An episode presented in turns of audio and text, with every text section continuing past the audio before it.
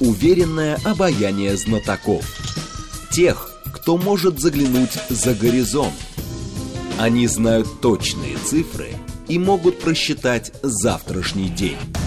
Умные парни вновь и вновь выходят в прямой эфир, чтобы многое нам объяснить.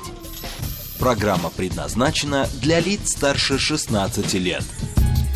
15.09, столица, радиостанция «Говорит Москва», 94.8, микрофон Евгения Волгина. Мы с вами продолжаем программу «Умные парни». Дмитрий Кузнецов к нам должен добраться, член Комитета Госдумы по обороне. Много тем мы подготовили. 7373948, телефон прямого эфира, смски плюс 7925 8888 948, телеграмм для ваших сообщений «Говорит Москобот». Смотреть можно в YouTube-канале «Говорит Москва», стрим там начался. А, давайте с вами несколько тем мы подготовили для Дмитрия а, Вадимовича. А, в частности, его обращение к Мишустину о переводе экономики на военные рельсы. Говорит следующее. Российскую экономику необходимо перевести на государственный оборонзаказ, чтобы обеспечить нужды фронта, участников спецоперации и их семей. Год прошел. Соответствующим предложением к Патрушеву, к секретарю Совета Безопасности и председателю правительства Михаилу Мишустину обратился как раз э, Дмитрий Кузнецов. Он говорит, что обстановка требует от нас включения всех ресурсов России, будем делать все для победы, а что сегодня, сейчас мы, граждане России, можем и способны сделать для победы, опираясь на мнение экспертов, а, значит, э, рекомендовать правительству задействовать весь экономический потенциал страны, обеспечить скорейший переход на экономику государственного оборонзаказа, говорится как раз в резолюции, составленной по итогам там, телемоста. А, то есть собирать, систематизировать, анализировать информацию о реальной нехватке ресурсов на фронте, рядом с фронтом, в тылу, ВСУ, в семьях военнослужащих. На добровольной основе на базе Госдумы создать платформу гособоронзаказа, которая будет собирать из всех доступных источников потребности, заявки, требующие технической гуманитарно-медицинской помощи. Выбрать и наделить полномочиями ответственных координаторов каждого региона. Организовывать в каждом крупном городе учебные центры для операторов БПЛА, курсы по тактической медицине с привлечением добровольцев-профессионалов в качестве инструкторов возникает вопрос, а разве ничего этого нету? Сейчас просто это делается не на платформе вот единственной, э, единой гособоронзаказа, а как раз просто потому, что есть неравнодушные люди. Неравнодушные люди. При этом, насколько мы понимаем, где-то в середине э, лета прошлого года или ближе к осени даже у нас сформировался некий при правительстве там, штаб а э, после штаба создали еще комиссию, которая должна всем этим заниматься, и она, главное, занимается. Но получается так, что государственная машина довольно неповоротливая, и во многом как раз-таки э, люди сейчас обеспечиваются в том числе всякими этими беспилотниками, обучениями и прочим, прочим, прочим, на основе того, что включаются люди коммерческие, включаются, э, включаются волонтеры, и они начинают над этим работать. Какие-то ателье шьют эти маскировочные сети. Другие, значит, собирают деньги на тактику, на прочее, прочее, прочее. Третьи закупают эти дроны и организуют площадки для обучения. Вот. К этому подключается, конечно же, Министерство обороны. Но, как вы себе понимаете, перевод эм, экономики на военные рельсы – 7373948. И что принципиально это даст? Что нового это даст? 7373948, телефон прямого эфира. Ну, то есть, а, скажем так, это некая аналогия, которая напрашивается сейчас, как это было в период а, Великой Отечественной войны, когда все под единым командованием, когда все для фронта, все для победы. Вот, и, соответственно, а, любое производство, которое что-то что делало, оно там, выпускало танки. Оно выпускало танки, пулеметы, а, любое оружие, снаряжение и так далее. Все, ничем другим практически никто не занимался. В данном случае еще с обращения президента России, а, с послания Федеральному собранию, четко сложилось ощущение, что действительно есть задача удержать экономику вот в этих сейчас рыночных ну или около рыночных а, как раз рамках, вот, а, и, соответственно, перестраивать логистику, перестраивать цепочки поставок, задействовать каких-то новых игроков, новых посредников, новых контрагентов, но при этом параллельно, естественно, загружать гособоронзаказ. Хотя он и так загружен. Очевидно совершенно, что оборонные предприятия работают там в 33 смены.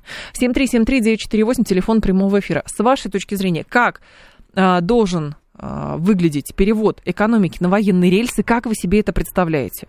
То есть это по образу и подобию что-то действительно во времена Великой Отечественной войны или как? Вы считаете, что экономика недостаточно делается, недостаточно делает сейчас для фронта, и вы считаете, что действительно на военные рельсы ее надо перестраивать. 134, 21, 35. Военные рельсы для экономики. 134, 21, 35.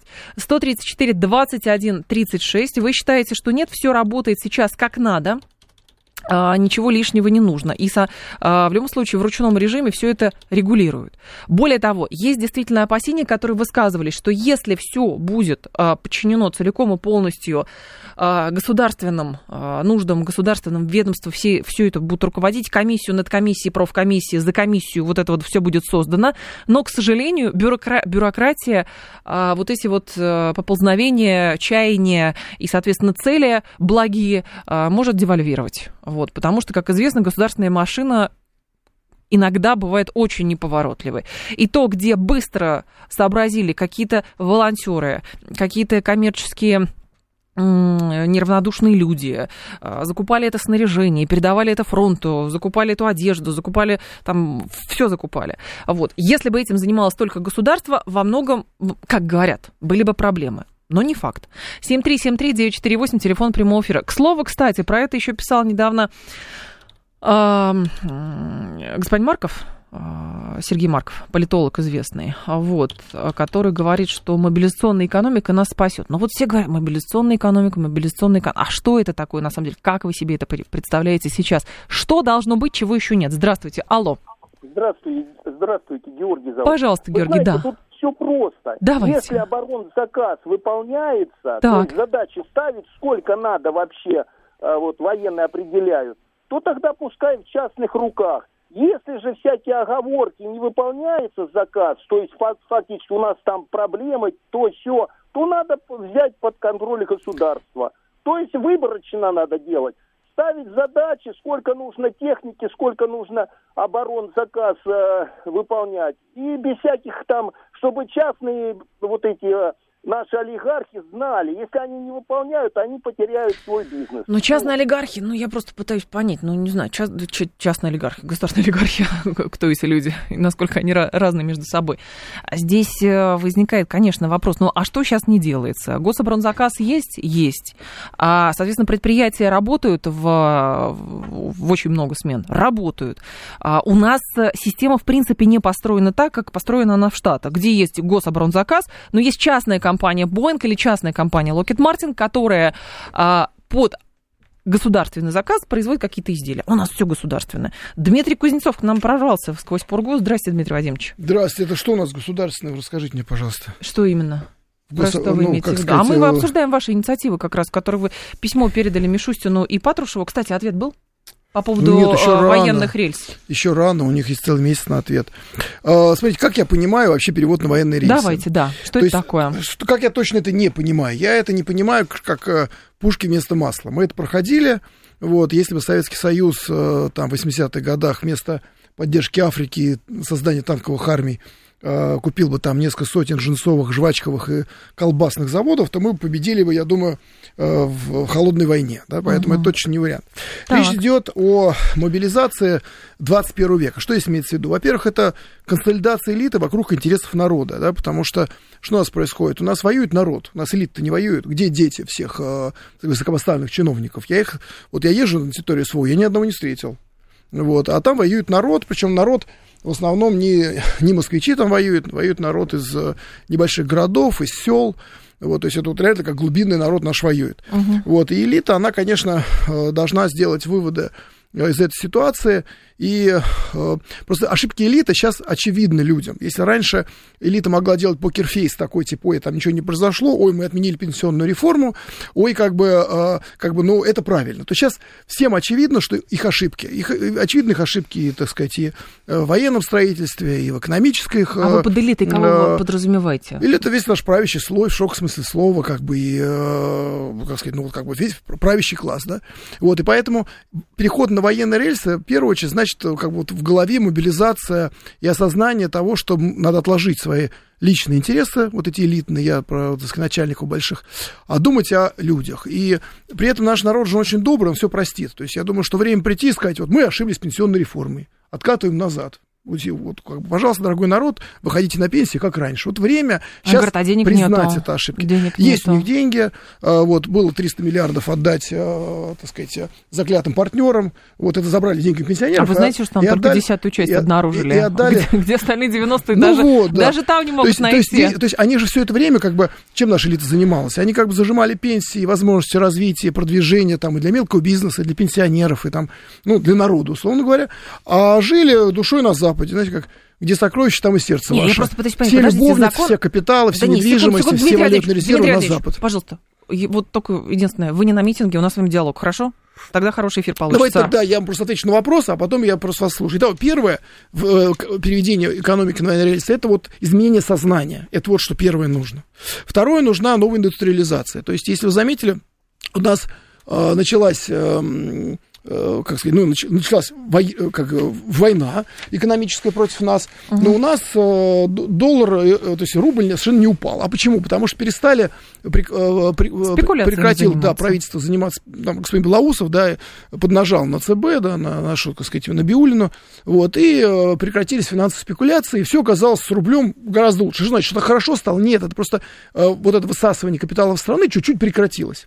Сейчас оно опять как бы так сказать, для нашей элиты, для держателей миллиардов и миллионов, как бы немножко гайки подкрутили, они опять стали вывозить, а не могут сказать, все плохо, вкладывают, появились цивили кредиты, вкладывают в производство, но просто надо больше. Я правильно вот. понимаю, Дмитрий Владимирович, я что сейчас все, давайте есть предложение... Нет, бы, секунду, секунду, Дмитрий Владимирович, ну, пожалуйста. Ну, вы ну, мне задаете вопрос по этому поводу. Да. А, больше спорим. Третье, нужна новая кадровая политика. А, то есть, что, как бы, что такое а, военная кадровая политика? А, мир, политика кадрового мирного времени – это примерно такая. А когда ты, я могу спросить полковника, а когда вот ты генералом станешь? Ответ э, у генерала свои дети есть. Конечно. То есть э, политика кадров мирного времени это политика связей, э, детишек, э, как бы знакомых и вот все такое. Политика военного времени, так, Петровская, условно говоря, там Петра Первого, кадровая политика, это чисто по заслугам. То есть продвижение, возможно, продвижение с самого низа на самый верх просто благодаря успешности твоей. То есть вот как бы не время, так сказать, э, детишек пристраивать, время поднимать снизу самых талантливых. Так да? всегда детишек пристраивали. Также важный момент здесь тоже Петровский, это, ну, Петр этим не занимался. Петр даже свою детишку э, долбанул там чем-то, по-моему, по голове. А, нет, это Иван Грозный, а Петр просто убил. Вот. Э, э, и в тот же момент кадровой политики сейчас же шанс, как и во время Петра Первого, мозги высосать из Запада. Потому что там куча людей, которые обращаются ко мне, прям просят, возьмите нас себе, ну разрешите немножко, как вы к нам относитесь как к гастарбайтерам. Это граждане Америки, Англии, Германии. Пожалуйста, мы хотим к вам приехать. Нас достал Байден, нас достал этот, этот глобализм. Мы хотим, мы верим в Бога, мы хотим как бы, не хотим целовать сапоги неграм, мы не хотим, как сказать, э, при, э, так сказать клясться в верности идеалам ЛГБТ, мы не хотим, как наших детей влияли, а чтобы забирали их там. Э, мы готовы к вам переехать, вы там переживаете по поводу ваших э, релакантов, программистов, там, креативщиков, так мы круче, программисты, креативщики, они же нам в рот дышали, на нас молились-то, а мы готовы к вам переехать сами, не бегайте за ними, возьмите нас. Это шанс, конечно, ну, где-то порядка миллиона, так сказать, профессионалов с Запада и, бизнесменов, и фермеров там, они готовы так, по первым оценкам, переехать к нам, просто я не говорю, что надо здесь миллион брать, надо взять там, не знаю, 100 тысяч самых лучших. Ну, пускай как бы служит России. Вот. Э, следующая вещь, я сейчас ближе закончу, что касается периода экономики на военной рельсе, это поддержка инноваций. И частных, и частно-государственных. Война – это всегда время э, неважно какая война, то есть как бы вот да, шок смысла война, экономическая война, да, там цивилизационная война. Это время инноваций, потому что если посмотрите, все прорывы основные не, были в мировые войны технологические, э, от полета в космос до антибиотиков. То есть вот все это было связано э, с, э, с войнами. Не потому что э, как люди умнее становятся, а потому что, как сказать, государства, элиты просыпаются и понимают, что как бы э, дербанить, делить и вывозить куда-то там в хорошие места недостаточно, надо выживать, надо как-то поддерживать инновации, поддерживать ученых, поддерживать внедрение, самое главное. И вот э, вы говорите про, э, вот, как, вот у нас там ВПК там, государственный, у них там частный. Реально, вот давайте скажу, вот смотрите, чем принципиально, на ваш взгляд, партнерство, суперуспешное партнерство частного предприятия Илона Маска и государственной компании НАСА отличается от потенциально э, суперуспешного тоже партнерства Пригожина, э, как чего Вагнер, именно обороны. Да ничем не отличается, кроме одного, что пока наши элитарии, я говорю про Пригожина и про Министерство обороны, обе стороны, они, к сожалению, не могут справиться со своими амбициями. Вот когда они справятся своими амбициями ради интересов Родины, как бы отодвинут их назад, у них все получится прекрасно. И у нас армия будет вообще супер непобедимой, потому что 21 век это время как раз нового типа частно-государственного партнерства. Вот Пригожин uh-huh. наш Илон Маск. Ну, просто надо как бы вот, наконец-то помириться, как-то договориться там с товарищем Герасимом, Шойгу, и никто их вообще не победит никогда. Тогда... Вот, и а... последнее, последнее, что... Все, на Дмитрий этом закончу. Вот. Пригожин Илон Маск на это закончу тезисы перевода на военные рельсы. Вот это военные рельсы, а не пушки вместо масла. Смотрите, а тогда по-другому спрошу еще, что сейчас более критично? Раскол между сторонниками и противниками специальной военной операции или как раз те противоречия между сторонниками а, как раз и участниками специальной военной операции? Условно, Пригожин там и Министерство обороны и прочее. Фу, критично. Да. Сейчас такое время, что мы стоим как бы перед, знаете, как Витязь на распутье. У нас есть шанс катастрофы, есть шанс обновления, где э, наше общество получит успех, который, причем будет, как сказать, будет доля в этом успехе у каждого uh-huh. члена общества, у каждого пенсионера. И во многом, каким путем пойдем, путем катастрофы, условно говоря, повторение 17 года, повторением там, э, как сказать, не знаю, там, э, можно другие, там, сказать, э, придумать там э, года, да. Для кого-то 17-й год был не катастрофой. Смутного времени. Э, февраль 17 года, я имею в виду не октябрь, февраль, это была катастрофа, то есть это были эйфории эмоции, но, как сказать, uh-huh. но реально это была катастрофа для страны. Я смотрю с точки зрения гуманизма, с точки зрения просто человека простого. Да. Вот был там ужасный кровавый царь Николай II, вот либералы пришли, его как бы скинули. Вы знаете, что мы имеем в ответ? Мы имеем миллионы э, жертв гражданской войны, голода, разрухи и так далее. Вот. И был там 12-й год, например, mm-hmm. да, где общество консолидировалось и победил Наполеона, вошло в Париж, и теперь Бистро называется Бистро, да, как бы, потому что быстро-быстро в Париже. Поэтому любые э, противоречия сейчас люб, на любых, как горизонталях, вертикалях, они неприемлемы абсолютно. Сейчас это как раз тоже момент перевода мышления на военное сознание. Это вот все эти разборки, кто больше внес вклад в победу, кто лучше, кто там э, не лучше, оставить на потом. Сейчас время эти амбиции отложить и трудиться вместе на благо страны и народа, вот консолидироваться вокруг э, ну, нашего будущего. Потому что, потому что это критическая ситуация. Как вот все, что хотел сказать. Ну, теоретически же все эти люди прекрасно понимают, что мы сейчас в довольно критичном э, положении находимся, и события довольно травматичные. Тогда другой момент. Вы про элиту заговорили. Как тогда преодолеть существующий раскол общества и элит? Возможно ли это сделать а, не репрессивными методами? как раз репрессивную методом сделать совершенно невозможно, потому что каждое действие вызывает противодействие, как бы. И э, у нас реально во многом из того, что сейчас много общаюсь вот как раз с людьми, которые хотят там переехать, я могу сравнивать... Которые то, что могут? Ну, с, с людьми с Запада, которые хотят переехать к нам. А, понятно. И да. Я поэтому, как и смотрю нашу пропаганду, смотрю там, не знаю, чужую пропаганду, но тоже я общаюсь, как бы вижу своих, так сказать, э, круг общения друзей и, и как бы слушаю людей вот из глубинного, условно, американского народа.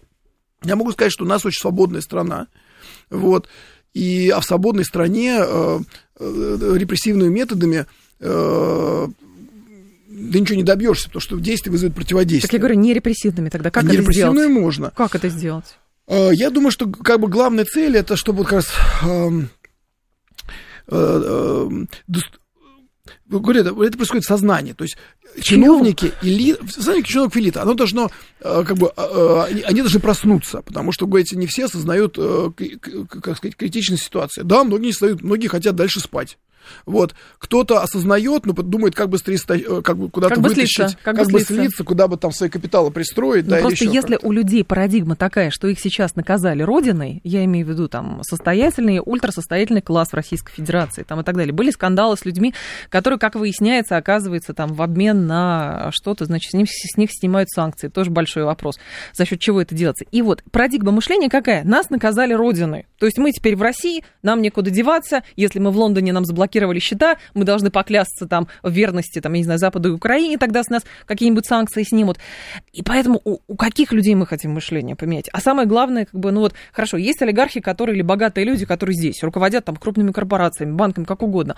Устроить среди них производственное а, производственное соревнование, то есть, я не знаю, такая-то организация дала там 100 миллионов а, рублей на производство пушек, такая-то организация даст 200 миллионов рублей пушек. Ну, да, смотрите, вот мы обратились к Мишустину и Патрушеву, да, да. Э, в этот же день э, или там через там несколько дней, нет, несколько дней после нашего мероприятия, да, так. Владимир Владимирович издал указ о изъятии под внешнее управление, период под внешнее управление а тех, кто не справился с гособоронзаказу. Это с гособоронзаказом. Это как раз один из элементов э, вот этого как раз принуждения элиты к труду во имя народа и страны. Потому что Россия такая страна, ничего нового не происходит. Чтобы заставить элиту трудиться на благо страны, есть народ, и есть царь-батюшка. И вот как бы если правильно вот этот э, э, футбольную как бы матч, это одна команда, царь и народ, да, вот если этот, э, вот это, если эту футбольную команду, прав, если там правильно действовать, правильно вести распасовки, да, и правильно... А кто распасовки-то э, ведет? Президент, он вроде все говорит. Президент и народ. Ну, так президент так, а, конкретно говорит. Гражданское общество должно поддержать, значит, у нас, у нас в этом году появилось, наконец-то, гражданское общество патриотическое. Вот так вот оформилось и заявило о себе. Это несмотря на то, что любая война это трагедия, тем не менее, э, нет худа без добра, да, вот как бы один из, э, то, что дает надежду на счастливое будущее нашей страны, это в том числе повеление гражданского общества. И если снизу гражданское общество будет давить на элиту, если э, сверху будет царь, так сказать, как бы давать ожидания, он это делает, да, для элиты, то все, у нас есть шанс изменить это. На примере простом. Давайте, Допустим, вот 20 э, секунд. я в комитете по обороне от, ага. отвечаю за заботу о том, как губернаторы помогают мобилизованным. Так. И мы начинали проект в ноябре, и там э, вот как был один губернатор, ну, мы там работаем с губернаторами, да, и Э, допустим, один губернатор, он начинал как с имитации деятельности. Я приезжаю там э, к мобилизованным, они выкинули в миски, потому что они кушали для собак, выкинули спальники, потому что он прислал им летний, uh-huh. а, а вообще зима, да. Но сейчас он лучший, он сейчас лучший. То есть, а что было? Президент своей стороны давал ожидания, мы со своей стороны, как депутаты, доносили как бы народные э, требования, и э, люди-то хорошие там, просто их надо помочь включиться им, осознать mm. реальность, и тогда все получится у нас. Дмитрий Кузнецов с нами, член Комитета Госдумы по обороне, новости и продолжим. Уверенное обаяние знатоков. Тех, кто может заглянуть за горизонт. Они знают точные цифры и могут просчитать завтрашний день. Умные парни. 15.35 столица, радиостанция «Говорит Москва», 94.8, микрофон Евгения Волгин. Мы продолжаем. Наш умный парень сегодня Дмитрий Кузнецов, член Комитета Госдумы по обороне. А, Дмитрий Владимирович, другой момент еще. А, у нас а, четкое ощущение сложилось, что у нас в любом случае в управлении страны это аппаратная логика присутствует. И вот с вашей точки зрения, когда на смену аппаратной логики приходит нормальная политическая, и что для этого должно произойти? Потому что то, что вы перечислили в первой половине нашей программы, это все было про политику в большей степени, как бы цель, средства и так далее. Риски определенные, а здесь, ну, аппаратная. Вот вы как раз приводили пример, правильно, а, вот этого конфликта, который есть у Пригожина с а, Министерством обороны, это же чисто аппаратная логика. Ну, нет, я как бы это не так смотрел бы. Я, как сказать, вижу есть, ну, если хотите, хотим поговорить о конфликтах, да, ваша такая передача типа для умных.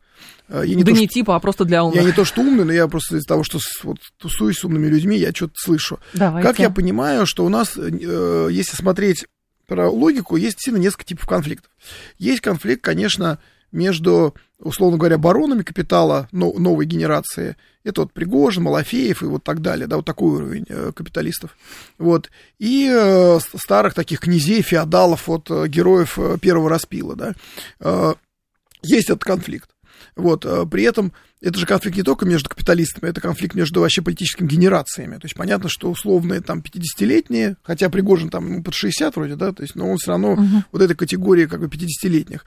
Вот, Малафеев там же, да, чем мой ровесник. А есть политические аксакалы. Понятно, между поколениями всегда есть конфликт. Плюс, если он еще усиливается вот этими э, какими-то э, чисто экономическими, вот такими, как сказать, бизнес-подходом. Спорами хозяйствующих субъектов. Спор хозяйствующих субъектов, желанием молодых подвинуть стариков, желанием стариков не двигаться отдать все детям. Вот, э, это понятно, все это, как сказать, это, да, действительно, есть такая линия разлома есть, но еще раз вернусь э, э, к, к, к первой части. Если мы хотим победить сам шок, в смысле слова, сохранить людей, вот сильно это сейчас же так, так сказать, идет переход в новый технологический уклад, и мы реально можем на повороте обогнать Запад. Ну, в союзе, естественно, там, с Китаем, с Индией, с Ираном и там, с, с другими там, людьми доброй воли. И в том числе с внутренними глубинным народом Америки, который прямую говорит, Байден не любит не только вас, он и нас, Америку тоже не любит. Давайте мы с вами объединимся и как бы предаем их. Вот. А, если мы правильно выстроим э, систему союзников, мы можем на, на, на повороте вот эту вот э, мировую жабу обогнать. Но для этого нужно единство. Знаете, как Иисус сказал, да, каждое царство не, внутри раз, так сказать, разделенное, оно не устоит. Э, и вот этот наш выбор, и поэтому надо отложить все эти поколенческие, хозсубъектовые, личные амбиции ради вот общего дела и ради страны. Вот это и есть оборонное мышление – то есть вот и, и, и такое мышление, страна же у нас такая, она все время воюет. Мы, мы все время вынуждены воевать. У нас вот э, посмотришь а историю, у нас были, да, периоды мира, но в основном все время Запад нас щемил. Начиная с, с, с известной битвы, там, так сказать, на Телезе, или как это называется, там, между э, носителями гаплогруппы R1A и R1B, да, там, Но был период сотрудничества, потом был период да никогда, никогда не было. То есть э, были, скорее, краткие периоды наших иллюзий, что мы начнем сотрудничать, и мы действительно были, uh-huh. сказать, это все и души, с распростертыми объятиями, э, но всегда это заканчивалось э, тем, что нас унижали, потому что они цивилизационно, нам, от, они как бы нас боятся, мы для них вот это орда, непонятное э, давление с востока, и а, при этом они внутри себя считают настоящими людьми. Поэтому они, uh-huh. это у них настолько глубоко прошито, что, к сожалению, э, сотрудничество с Западом возможно только так по-петровски, как он говорил, да, нам Запад нужен какое-то время, а потом повернемся к нему спиной. То есть мы должны учиться, заимствовать обязательно, но при этом в своих интересах очень прагматично использовать все, что мы хотим, но для себя. А наша элита начинает открывать рот, как бы там ездить в Куршавеле, на Лазурке, э, и, как сказать, э, и оказываются не нашими элитами. Ну, значит, это будет какой-то переходный этап, потому что если в течение 30 лет логика была ровно такой, какой вы э, как бы описали сейчас, деньги зарабатываются здесь, а все остальное на лазурке, вот, отдых на лазурке, обучение на лазурке, лечение на лазурке и так далее. И вот, ну, получается, если это длилось 30 лет, значит, переформатирование тоже должно длиться какой-то период времени. Более того, когда вы говорите про объединение, про то, что вот мы должны сплотиться и так далее, но обычно сплочение происходит после того, как эм, э, как бы есть э, заявление открытое и признание, что были, э, были неудачи, а, были просчеты, были очень травматичные события, и поэтому, чтобы это преодолеть, нужно напружиниться. И возникает вопрос, существует ли, с вашей точки зрения, за последний год конкретные виновные в неудачах там, первого, последующих этапов специальной военной операции, и почему они не понесли ответственности или наказание было не публично? Ну, собственно, переходный этап приходит сейчас. И он шоковый переходный этап, он не в течение 30 лет плавно переходит, а он происходит резко, в том числе благодаря нашим западным заклятым партнерам. Они сами отнимают яхты у наших элитариев и сами рассказывают, ну, своими э, действиями да. учат их э, родину любить, да, нашу родину любить, да. Они наказывают родину скорее, не учат любить, а ей наказывают. Э, ну, э, как сказать, элитарий так думает, наверное, про императора нашего, что вот он нас наказывает родиной. А да нет, за, иностранцы как заклятые... раз наказывают родиной-то. Ну, можно так сказать, это с какой стороны посмотреть, да. А император это кто? Владимир Владимирович Путин, а кто наш император? Президент Российской Федерации. И президент Российской Федерации. Вот. Ну, формально смысл, конечно, президент Российской Федерации, но по сути император, конечно. Угу. Ну, то есть, э, принципиально, как бы он, конечно, продолжает ряд э, э, князей великих, царей, генсеков, императоров в промежутке там. Вот, то есть это, давайте, можно всех назвать великими князьями там, или генеральными секретарями. Это просто в, в России вот цивилизационная основа, она воспроизводится в разных одеждах, но это суть-то одна и та же. Некий верховный арбитр, который угу. в интересах народа принуждает элиты э, к служению стране. Ничего ну, не понятно. меняется за столетия. Вот. Э, суть проблемы... Про наказание, Вы, да. как сказать, правильно, как бы, правильно определили, потому что это всегда такой выбор э, как раз в политике. С одной стороны, ты можешь признать свои ошибки. Естественно, признание ошибок за признание ошибок следует, должны быть следовать э, санкции для виновных в них. Да? Но тогда тебя могут признать слабым, и это, как сказать, и может стать хуже поэтому. Вот. С другой стороны, ты можешь держать покерфейс и как бы не признавать своих ошибок. Все вот. по плану идет. Все Естественно, идет по плану. Естественно, как угу. бы ни, никого не наказывать, говорить, что все идет по плану. Вот. И это, с одной стороны, хорошо, потому что ты как бы сильный. Вот, но с другой стороны, сильные признают ошибки, и, э, как сказать, если человек долго делает покерфейс, это э, люди, он теряет доверие людей. А доверие это основная как бы, вещь, которая скрепляет общество. Еще там, не знаю, раз тут умные парни, давайте что-нибудь каким-нибудь шикарнуть, какими-то там цитатами. Ну, давайте вспомним э, автор «Заката Европы», да, он как раз говорил то, что главная задача, если не, не ошибаюсь, он, да, что главная задача э, противника – это подорвать доверие населения к власти, да, это основная э, путь к победе, да. Uh-huh. Поэтому есть, доверие к власти у народа подрывается и на пути покерфейса, и на пути э, слишком такого как бы оголтелого признания ошибок. вот. И да. те, и другие варианты мы были. Здесь я, наде... остается надеяться только на мудрость Владимира Владимировича. Я каждый день молюсь за, как Библия говорит, за мудрость правителей, чтобы он этот баланс правильно нашел и держал. Пока, конечно, народ недоволен тем, что он видит проблемы, они очевидны. Война обнажает все. Да? Проблемы с снабжением, проблемы там, не знаю... Вот, там, Люди говорят, хотим э, увидеть, что проблемы виновников реально наказали. Проблема, да, так сказать, с, с, с военными действиями. И народ, ну, народ не видит, что, что людей наказывают. Например, конкретная ситуация, да, Э, меня же там народ спрашивает, да, вот, Дмитрий, а почему там вот э, человека, с который провалил э, снабжение мобилизованных, его просто да. от, отправили к каким-то государственным инспекторам. Да, да, да, да, да. Вот, я спрашивал нашего руководителя комитета по обороне, как человек все-таки, я же не генерал, там никакой не генерал России, я от простых людей туда пришел, а он генерал и все такое. Вот, он сказал, что это пенсионерская должность. Но народ это, например, не устраивает. А, а почему человек, кто все провалил, надо пенсионерскую должность? Да? Товарищ Сталин так есть, не было. Сразу же ему сказали бы. Так. Вот. Э, э, и что? Но здесь вот, как Понять, бы, простите? понимаете, ну, а у Павла Первого было вот по-другому, понимаете? Проблема в том, бы. Дмитрий Владимирович, вы вот. прекрасно и, знаете, и, что... И, кстати, давайте про Сталина договорим. Да, давайте. Сталина так не было. Так не было, да. но, знаете, многие люди думают, что его убили 5 марта вчера. Именно потому, что вот у него так не было. Потому что есть баланс. Если ты как бы всех своих, э, ну вот вы даже, на радиостанцию у вас, допустим, будет у вас что? директор, да? У нас есть. И, и вот, допустим, э, если он возьмет, э, всегда есть баланс что? между доверием и, как сказать... И что? Ну, смотри, вот есть своя команда. Так. Да? Вот. Ну. А, ты должен быть, с одной стороны, справедливый, чтобы все это видели, чтобы уважение вызывали, а с другой стороны, ты не должен сдавать своих. А, если ты будешь, э, как сказать, там есть опасность, ты будешь сдавать своих, будешь их увольнять, то тебе другие свои перестанут доверять. И в конце концов придут тебе и скажут, э, кто вас, как зовут это имя, фамилия вашего директора? Директора или главного редактора? Кого угодно. Главный редактор кто? Роман Георгиевич Бабаян или ну, Владимир вот, Константинович. Мамонтов, вот кого вы, хотите. Вот так. у него есть своя команда, допустим. Так. Вот сейчас он начнет э, их карать жестко за ошибки.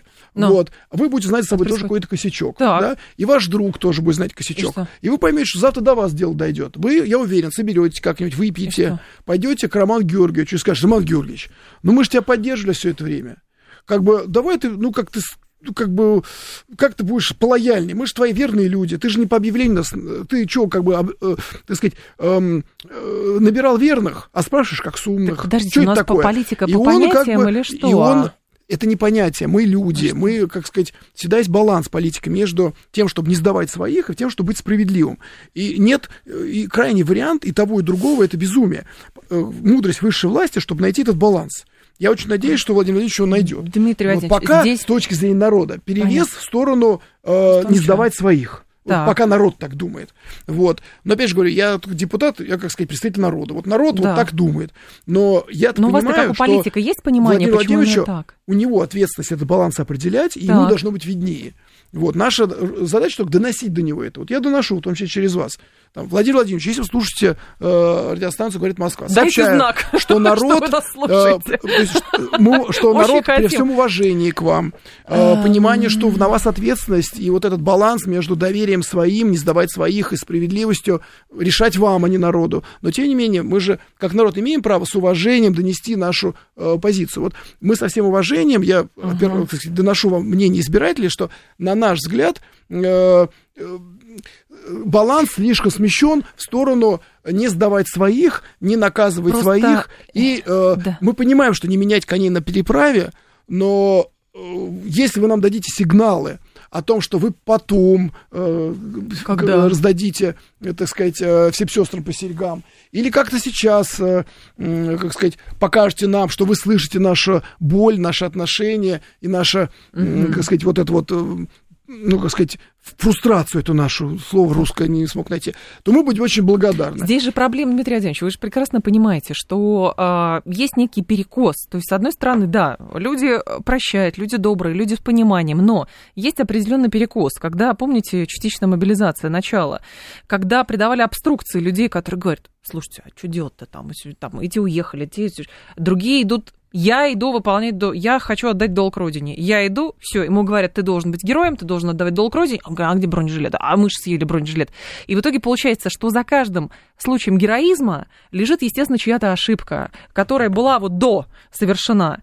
И поэтому можно сколько угодно действительно восхищаться этими людьми, но возникает вопрос, в течение года специальной военной операции, вот с вашей точки зрения, критич, критические ошибки были исправлены? Вот, кстати, вы, вы подтолкнули к ответу на вопрос. Давайте. А, как и не сдавать своих, чтобы не, рас, не, рас, не разбалансировать систему, да, и не настроить свои же против тебя. И в то же время показать народу, что э, работа над ошибками ведется, и все изменится в лучшую сторону, и нет никакой злой воли, есть просто политическая мудрость. Это, как, э, я думаю, ответ в том, чтобы как можно больше э, продвигать вот этих самых низов, новых успешных людей. Потому что если будет видно, что э, быстро будут продвигаться боевые, боевые младшие командиры, так. выдвигаться наверх в генштаб. Если мы будем видеть, что люди, которые прошли СВО... В генштабе сейчас занервничали, э, мне кажется, если, если после мы, ваших слов. Если мы будем видеть, что э, там в области культуры, которая тоже для нас не, не чужая, да, э, люди, которые проявили себя вот в, как бы в вот патриотической, э, такой патриотической э, искренней позиции они будут занимать там управляющую должность. Uh-huh. Если институционально, то есть э, э, патриоты будут получать представительство в сфере культуры. Например, вот мы встретились э, с Ольгой Борисовной Любимовой, она поручила, можно сказать, в некотором смысле, в общем, одобрила план, что мы поможем ей патриотизировать, то есть обновить институт культуры. А это же кузница кадров для, для менеджеров э, сферы культуры, и коммерческого, это некоммерческого. И вот сейчас мы создаем целую рабочую группу, чтобы, э, а чтобы помочь сделать, кстати, и, ну, да. и ректора найти, и э, принципы работы заложить правильно, и сделать институт культуры так, э, не только кузницей кадров, но еще и синктенком, то есть мозговым центром, и такой творческой лабораторией, инкубатором для творческих проектов. И вообще, чтобы институт культуры возродился, а не был просто, э, так сказать, э, в кавычках кульком, да, это называется. А что такое, так, вот, как хорошо, ну, вот, это, это, это один из таких вещей. То есть, и так должно происходить везде. То есть, везде должны подниматься новые кадры, которые, с одной стороны, профессиональные, а с другой стороны, доказали Дмитрий, свою искреннюю верность да, Родине. я прекрасно, я вижу, как и у вас это душа за Родину ветераны болит, но... СВО в первую очередь. Вот, смотрите. Вот здесь, они конечно... будут, должны стать нашей новой элитой по-настоящему. Ветераны как, СВО. Да, в шоковом смысле. Не, я не имею только военных, я имею еще и волонтеров, и добровольцев, и работников культуры, и, и, и бизнесменов по-настоящему, потому что многие бизнесмены э, средней руки, они очень сильно помогают. Они, может, не светятся, но я-то вижу, как это происходит, как ну, понятно. идет коптеры э, закупают, техника, как коптеры идут. Да. Это же тоже люди бизнеса, то есть это все люди, которые защищают страну. Э, и вот именно те люди, которые сейчас сплотились на Донбассе в защите страны, это как раз и должна стать новой элитой. И вот моя депутатская задача, как я вижу, это помочь таким людям как раз занять господствующие высоты в экономике, в культуре, э, во всех, у них, всех сферах. У них в любом случае, при том даже, насколько бы они гениальными и радеющими за Родину не были, у них все равно возникнет стеклянный потолок. Э, смотрите, это как бы вы совершенно правы. То есть такое будет. Э, допустим, с, с героями афганской войны, с героями чеченских компаний это случилось. Более того, либеральное большинство и вот этот как бы турбоохранители, да, и, как сказать, просто люди, которые вот за своих детей больше переживают, нежели за, за родину, э, они сделали такой стеклянный потолок, их как бы объявили вот чеченский синдром, афганский синдром, то есть как бы такие, такие немножко, немножко недолюди, как бы. Такие да, Почему? мы их жалеем. Нет, ну, их нужно просто синдром, реабилитировать и у него все, да. вот, чеченский синдром. А, а зачем их реабилитировать? То есть это э, там было много Потому что людей... люди получают психологическую травму, находясь в зоне боевых действий. Ага, это давайте другой. Нормально. Вот вы сейчас рассказываете как раз абсолютно пропаганду, такую Какую как бы либеральную, э, про то, что... Давайте как бы, без оскорбления, все, Дмитрий Владимирович, что вот все пожалуйста. Люди, а? Что все люди, которые прошли военные действия, у них какая-то травма. Да, у кого-то есть травма, ну кто-то после родов травма, у кого-то после э, начала школы травма. Травма у всех есть, мы травмируем, это нормально. Вот, но э, вот это инструмент, что, ой, это вот у них афганский чеченский синдром, давайте их жалеть, любить, социально реабилитировать, по сути, маргинализировали эту прослойку и убрали ее из политической, экономической, активной жизни. То есть у, маргинализировали, ну что, афганцы объединились, стали, естественно, просто как бы... Слушайте, химикам э, молоко за вредность давали, это тоже своего рода реабилитация. Стали... Их никто а, недо, недолюдьми не считал, и поэтому так, вы передергиваете, Дмитрий давайте, Владимирович. Давайте другой пример-то приведу. А, допустим, фронтовики Великой Отечественной войны, у меня вот дед, я прекрасно помню, Да. вот они этот потолок стеклянный прорвали. Я помню, как дед приходил, говорит, я фронтовик, ты где служил? Там, то говорит, я там на втором белорусском, о, там, привет, и все, получили квартиру потом, да. А мог, наоборот, прийти, ему говорят, а я нигде не служу, говорят, а ты вообще что тут делаешь? -то? Слушай меня, что тебе говорю. То есть фронтовики создали фронтовое братство, и они реально подняли страну в конце 40-х, 50-х, Какой закон 60-х. тогда надо принимать? И знаете, это э, законы мы принимаем, но это больше, чем законы. Это вопрос отношения общества и как раз вот этого общества не только по законам, а, сказать, ну, то, что в понятии можно назвать, э, а реально это, как сказать, политическая культура. Вот если действительно удастся, и это моя роль, помогать этому процессу, всех участников э, э, наших критических событий, неважно, от бизнесменов до солдат, да, со- э, как сделать элитой общества, дать им возможности о, как, э, решать, управлять, влиять, то тогда действительно у нас будет другая страна, в которой люди будут э, от, сказать, от низа до верха думать об интересах общества, об интересах страны, вкладывать в нее, как, э, понимать, что Запад это не, так сказать, э, святыня и мечта всей жизни, и, и тогда всем будет жить хорошо. Как вы относитесь к мирным инициативам со стороны иностранных государств в отношении конфликта на Украине? Э, Так у нас 250 иностранных государств, какому конкретно, и у них всех свои идеи какие-то. Ну, был китайский, например, план. А Были высказывания европейцев, пожалуйста.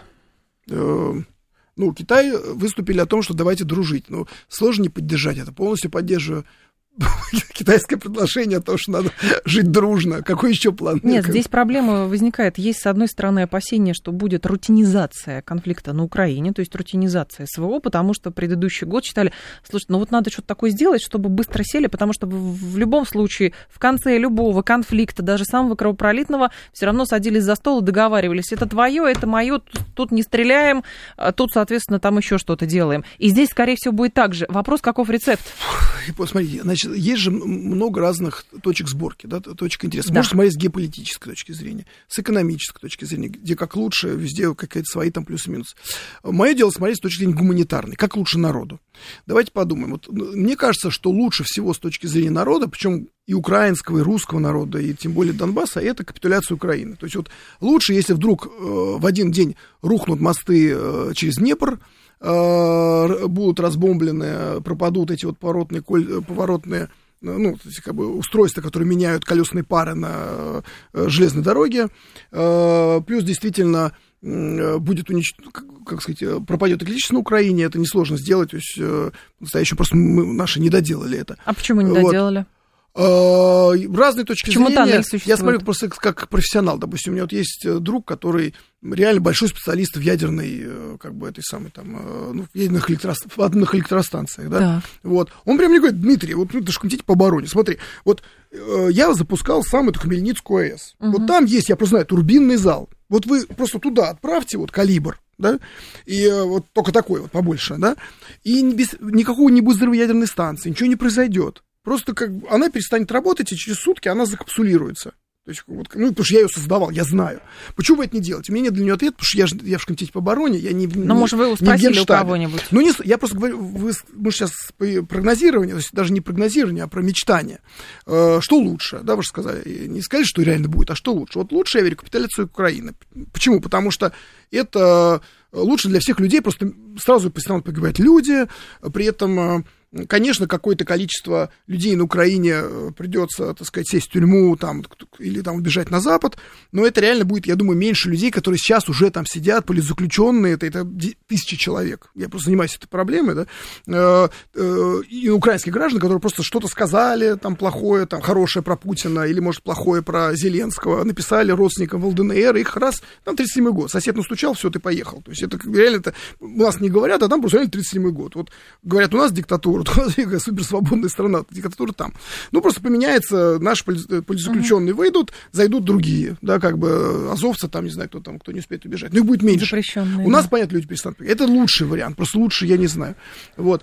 А, как сказать, э, потому что я даже не буду говорить, понятно, что я тут как Но патриот. страна не... Смотрите, э, Вот. Но западники настаивают, пока чтобы Россия капитулировала, мы этот- настаиваем, чтобы Украина. Никто этот- не капитулирует. Не, ну, смотрите, я смотрю с точки зрения народа. Давайте просто попробуем вот, э, давайте абстраги- абстрагируемся от того, что мы русские, мы за Россию патриоты. Да? Давайте представим как бы проигрыш России. Давайте представим. Смотри, вот проигрыш Украины... Мы пред- Владимирович, никто не говорит про проигрыш Давайте я России. рас- раз- дог- договорю, зачем? да. Вот, то есть э, проигрыш Украины понятен. Просто сразу перестанут пугать люди, и зэков станет меньше все будет классно. Да, проигрыш э, России, в двух словах, это ужасно, это Путин сказал. Это как бы, э, скорее всего, проигрыш э, ну, нашей страны чреват распадом, восстанием национальных окраин, борьбой элит, э, колониальным управлением, то есть 90 только хуже. Это, это, это десятки тысяч жертв, это нищение населения, это страшно. То есть это, Смотрите, это ужасно. 15... А, а какой промежуточный вариант? Ну, есть промежуточный вариант как-то договориться. Да. И вот, э, как сказать, вот пытаются как договориться, но пока-то... Э, так сказать, Украина-то не, не, не соглашается на что договариваться, я так понимаю. Они как бы хотят воевать за первого, за последнего украинца, потому что, да, я понимаю, наверное, так сказать, что Зеленский не может, потому что он, так сказать, представитель белых господ там. Его, mm-hmm. как сказать, украинцы, как сказать, скорее инструмент манипуляции, ну, заложник ситуации. Он вот, э, видимо, так сказать, э, будет пить кровь, пока э, не захлебнется. Не, не предвидится. Ну, как, скажем так, а вы считаете, как для Российской Федерации рутинизация специальной военной операции это риск? А, ну, это риск, но не самый страшный просто. Я же сказал, самый страшный риск это катастрофа, распад и э, просто, ну, как сказать, повторение в, в худшем состоянии 90 90-х годов. Вот это гораздо больше риск. Угу. Вот другое дело, что рутинизация может к этому привести, но я этого не знаю. Вот. То есть, еще раз говорю, у нас мы находимся в, в области шансов и рисков. Шанс это реально... Э, ну, любой кризис это возможность. Шанс это обновиться, да. сбросить вот это колониальное господство, сбросить себя, точнее, патриотизировать элиту, кого-то насильственно, кого-то по доброй воле, и реально Э, повысить пенсии, отменить пенсионную реформу, развить экономику собственную, а не как бы не эту комбрадорскую, да, это получить новые элиты из числа прошедших специальную военную операцию во всех смыслах, экономическом, uh-huh. гуманитарном, военном, да, то есть обновиться страной и просто достичь невероятных высот как и развития экономического, так и благосостояния каждого гражданина, и вообще вот просто не узнаете страну, потому что просто представьте, вот 3 миллиарда, какие миллиарды? 3 триллиона долларов, которые были вывезены за последние 30 лет, представляете, они были бы просто как-то размазаны в стране. У нас была бы другая страна, типа Швейцария, что-то такое. А есть, это шанс, а есть риск, э, рутинизация, э, как сказать, усталость э, и вплоть до распада и катастроф. Дмитрий Кузнецов. И зависит от каждого из нас, что будет по-настоящему. Дмитрий Кузнецов был с нами, член Комитета Госдумы по обороне. Дмитрий Владимирович, спасибо. Да, пожалуйста. Далее новости. Юрий Буткин. До завтра с вами прощаюсь. Всем хорошего вечера.